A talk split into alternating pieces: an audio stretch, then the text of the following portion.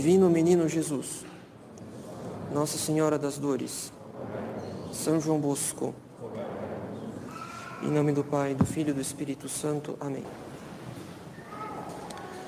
Caros fiéis, talvez não tenhamos percebido até o dia de hoje que a parábola do servo devedor está entre as mais ricas do Evangelho. Se de fato isso nos passou despercebido, é provável que o motivo se encontre principalmente em duas dificuldades. A primeira dificuldade é que nós nos acostumamos a ouvir as parábolas desde a nossa infância. E como já conhecemos a temática de cada parábola, nossa tendência é de não prestar atenção aos detalhes.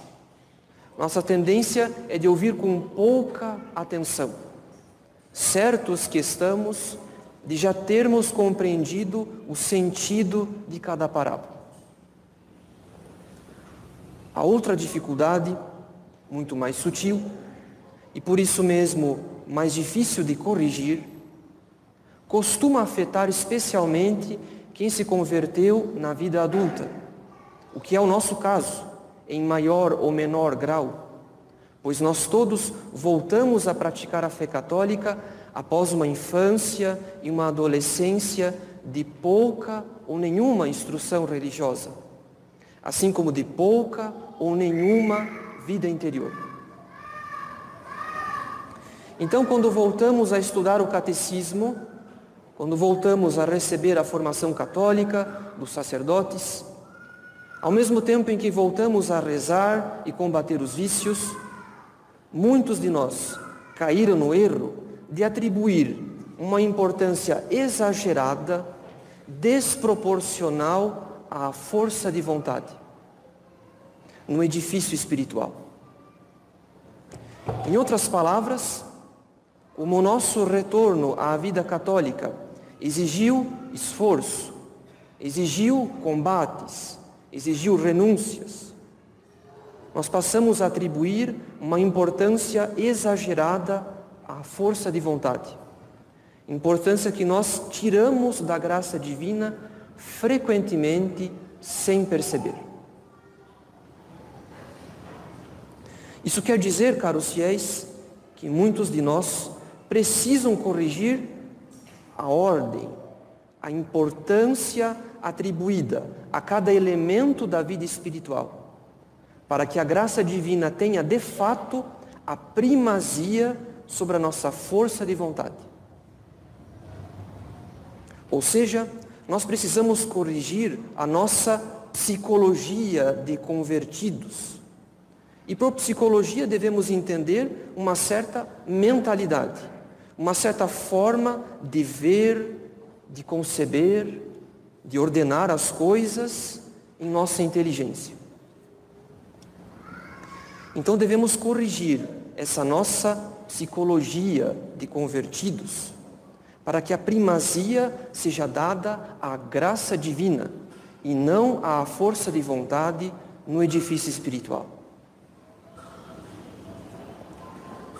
Nesse sentido, é por causa da nossa psicologia, ou seja, da mentalidade de convertidos, que frequentemente muitos de nós não entendem a nova lei contida nos evangelhos, que é a lei da caridade. E por esse mesmo motivo, muitos de nós não percebem a riqueza de certas parábolas.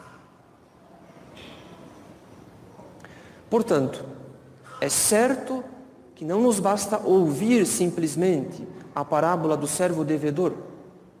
É preciso considerá-la no seu detalhe, porque são os detalhes que podem corrigir nossa leitura desatenta e superficial do texto sagrado.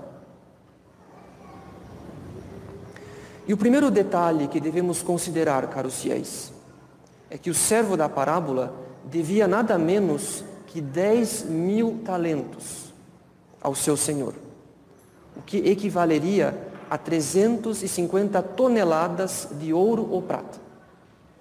Ou seja, um valor tão exorbitante que mal podemos imaginar o que tinha feito aquele servo para dever tanto ao seu senhor.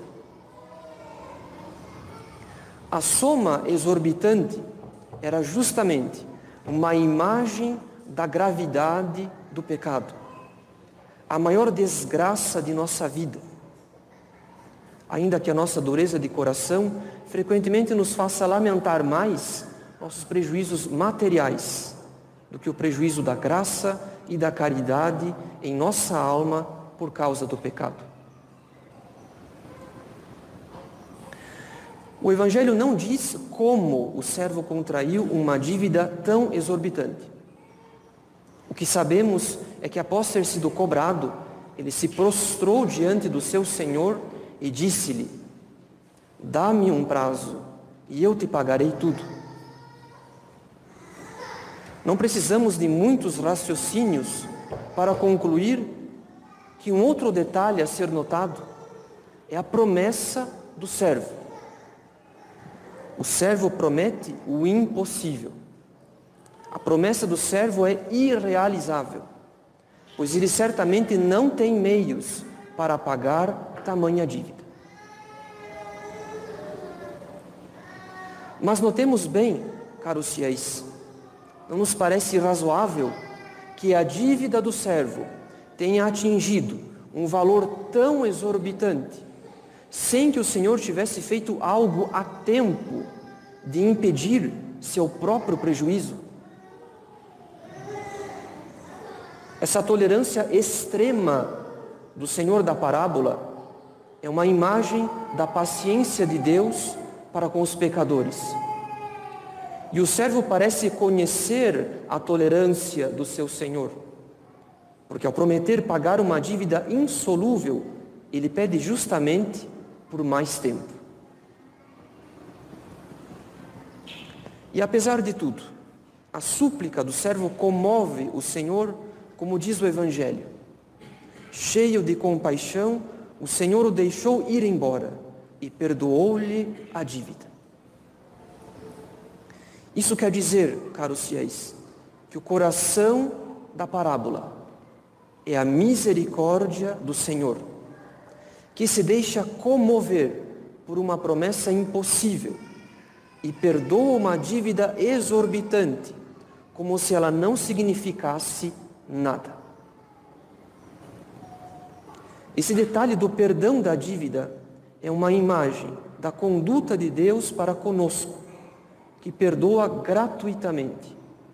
Porque da nossa parte, somos incapazes de merecer o perdão divino se o próprio Deus não vem ao nosso encontro com o seu amor misericordioso.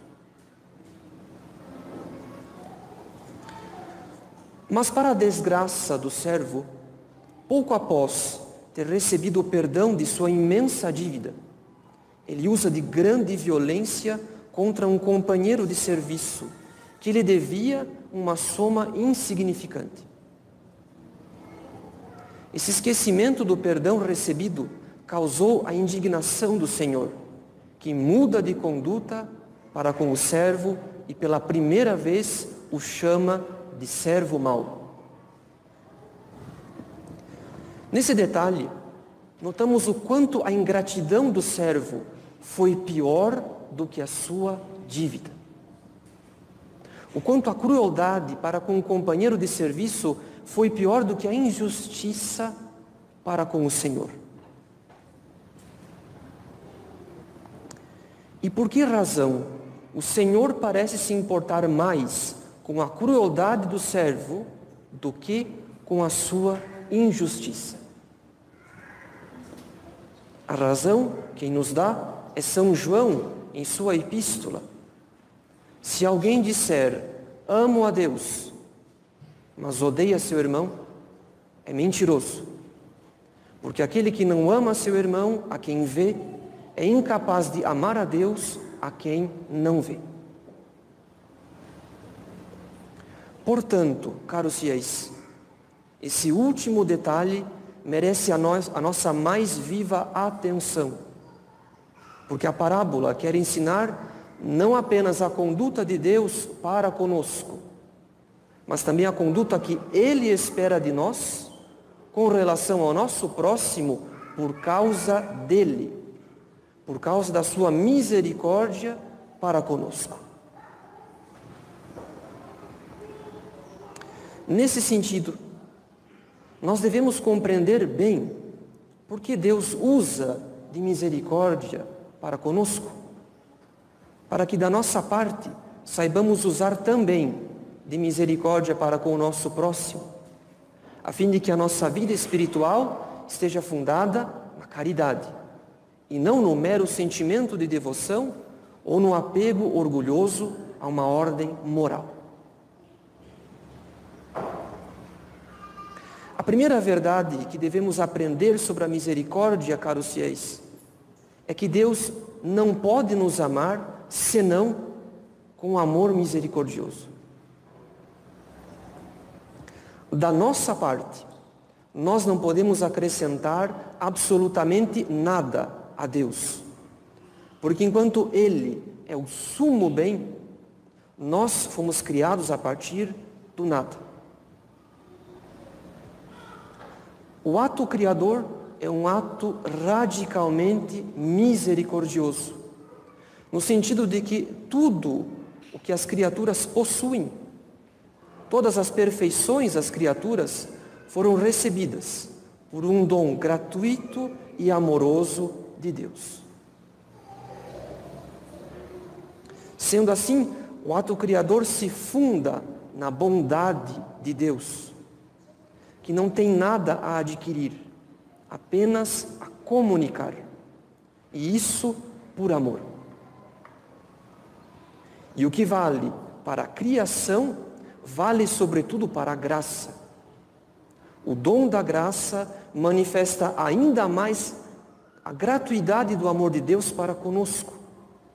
Porque Ele quis, por pura bondade, elevar o homem à condição de filho adotivo sem que o homem pudesse tão pouco merecer o dom da graça. Nesse sentido, se Deus nos amou com amor gratuito e imerecido, ao comunicar-nos a vida e a graça, também o perdão de Deus deve ser necessariamente gratuito. Porque é por bondade, é por misericórdia que Deus quis oferecer um redentor ao gênero humano decaído. É porque Deus quer manifestar a sua glória, transformando a nossa miséria no trono da sua misericórdia. E por isso São Paulo diz: onde abundou o pecado, superabundou a graça. Mas talvez essa noção das coisas suscite em nós muitas dúvidas sobre as nossas obras, a nossa penitência e, enfim, os nossos méritos.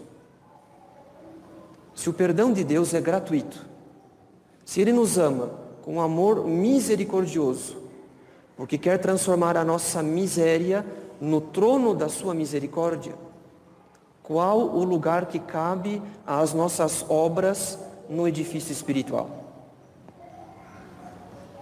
Pois o amor misericordioso, caros fiéis, não significa a negação das obras ou dos méritos, e sim que nós só podemos fazer boas obras, nós só podemos merecer, porque Deus mesmo nos dá a graça de obrar e de merecer. Ou seja, sem a graça, e sem a caridade, o que nós chamamos de boas obras, de méritos, não passa de um esforço absolutamente ineficaz para a vida eterna. Na verdade, sem a graça e sem a caridade, nós fazemos, nós somos como o servo da parábola. Por muito que prometa, não pode fazer nada para pagar a sua dívida exorbitante. Isso quer dizer que o amor misericordioso se manifesta também em nossas obras e em nossos méritos. Porque é por misericórdia que Deus nos dá a graça de satisfazer a sua justiça. E assim colaborar e merecer no plano da redenção. E aqui encontramos um defeito muito comum na psicologia do convertido, isto é, na mentalidade do convertido. Como ninguém se converte senão por graça de Deus, o convertido, no ato da sua conversão, foi amado por Deus, com um amor gratuito e imerecido. Ou seja, Deus quis iluminar, Deus quis suscitar, Deus quis mover a sua alma para a reconciliação. E isso apesar de sua vida de esquecimento das verdades divinas. E isso apesar de sua vida de pecado. Em toda conversão, devemos reconhecer uma graça particular de Deus. E ninguém melhor para perceber isso do que o próprio convertido. Por esse motivo, no início da conversão, o convertido costuma ser generoso em suas penitências e boas obras, porque tem uma viva memória da mudança que a graça operou em sua vida e sabe da necessidade que tem de pagar as suas dívidas passadas para com Deus. Mas à medida em que o convertido adquire uma certa estabilidade na prática das virtudes, à medida em que ele se firma no estado de graça, o orgulho produz uma perversa tendência de esquecimento da misericórdia de Deus. Por quê? na psicologia do convertido, isto é, no modo como ele vê o seu progresso espiritual, ele se deixa encantar, ele se deixa seduzir pela visão de suas boas obras, de sua penitência, de suas virtudes, julgando que o seu progresso na graça dependeu muito mais dele do que da misericórdia de Deus. Em outras palavras, caros fiéis, como o orgulho costuma se misturar em nossas boas obras, se o convertido se esquecer da misericórdia de Deus, ele terá a perversa tendência de apoiar-se em suas próprias obras, como se a graça fosse uma espécie de recompensa, uma recompensa devida aos seus talentos. E qual a atitude de um católico que se deixou seduzir pela visão de suas boas obras, que deixou o orgulho misturar-se às boas obras, a ponto de esquecer-se da misericórdia de Deus? Enfim, qual será a atitude desse católico com relação ao seu próximo? A tendência desse católico será de medir o seu próximo unicamente pelo critério do mérito. Como o orgulho sempre cega a inteligência, um católico esquecido da misericórdia de Deus e cegado pelo orgulho, costuma julgar o seu próximo unicamente pelo critério do mérito. Porque ele mesmo tem uma boa estima de si por causa das suas obras. E se nós medimos as pessoas unicamente pelo critério do mérito, é inevitável, caros fiéis, é inevitável que nós teremos muita dificuldade em perdoar e, sobretudo, em esquecer. Porque, como o apego à honra é causa de todos os maus sentimentos para com o nosso próximo, se alguém em algum momento, tiver ferido a nossa honra, se nós nos julgamos pessoas boas e merecedoras de estima, nossa tendência será de recusar ou de tardar o perdão, enquanto não tivermos segurança de que o próximo merece o nosso perdão. Então, esse é o erro contra o qual a parábola se opõe. Exigir dos outros a justiça sem misericórdia e esquecer-se de que Deus nos concede a misericórdia para que possamos satisfazer a justiça. Esse mesmo erro é o que explica outra tendência nossa, a de procurar cercar-se apenas de pessoas que estimamos, sob a desculpa de vida social católica, fugindo do exercício gratuito da caridade para com os inimigos e para com as pessoas por quem não temos um afeto, sendo que tantas vezes nós usamos justamente dos nossos círculos de amizade católica não para praticar virtudes, mas para falar mal do próximo.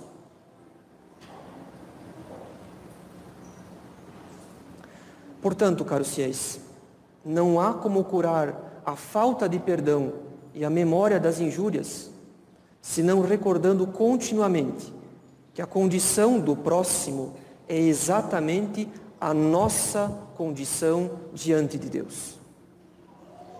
Que a sentença de morte que recaía sobre nosso Senhor em sua paixão era a minha sentença de morte. Como diz São Paulo, usando a primeira pessoa do singular, ele me amou e se entregou por mim. Se somos criaturas miseráveis, a quem Deus quis oferecer a gratuidade do seu amor e do seu perdão, nós não temos condição de exigir justiça sem misericórdia, porque nós mesmos fomos beneficiados pela misericórdia para satisfazer a justiça. O que nos impede de oferecer o perdão e esquecer as injúrias é o apego desordenado à nossa honra, é a estima desordenada por nossos méritos. Isso não é senão outro aspecto do esquecimento da misericórdia. Como se a nossa vida fosse mais uma questão de força de vontade, de mérito, do que de graça e de misericórdia.